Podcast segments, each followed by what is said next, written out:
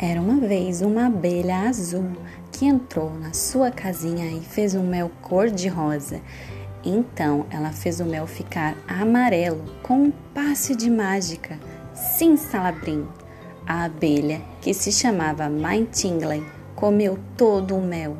Mãe Tinglen ficou com a barriga enorme, do tamanho de uma borboleta.